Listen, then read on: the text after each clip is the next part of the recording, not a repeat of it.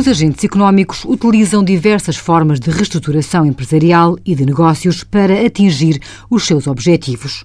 Por exemplo, se uma sociedade é unicamente detentora de um imóvel, ao invés de se transacionar o imóvel, transacionam-se as cotas da sociedade.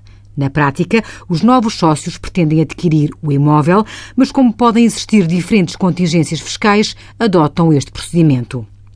Nesta transação, em concreto, deve ter-se presente que, ainda que esteja perante a compra da cota, não pode haver lugar a IMT.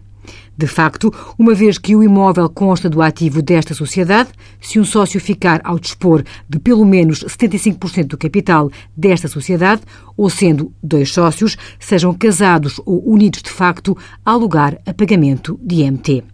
Na prática, o sócio está a adquirir o imóvel, ainda que indiretamente. Portanto, o IMT é devido por este sócio ou casal. Envie as suas dúvidas para conselhofiscal.tsf.occ.pt.